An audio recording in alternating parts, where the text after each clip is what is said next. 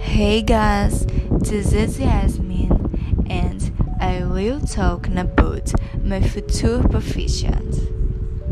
I really wanted to be a daddy, but as a self career, I chose to be a doctor.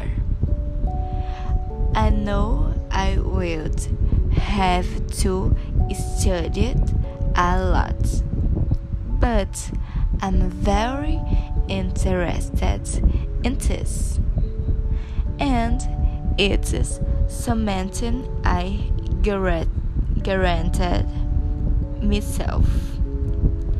But I, if I can't be a doctor, I'm going to be a flight attendant because I love it. Airplanes. Goodbye.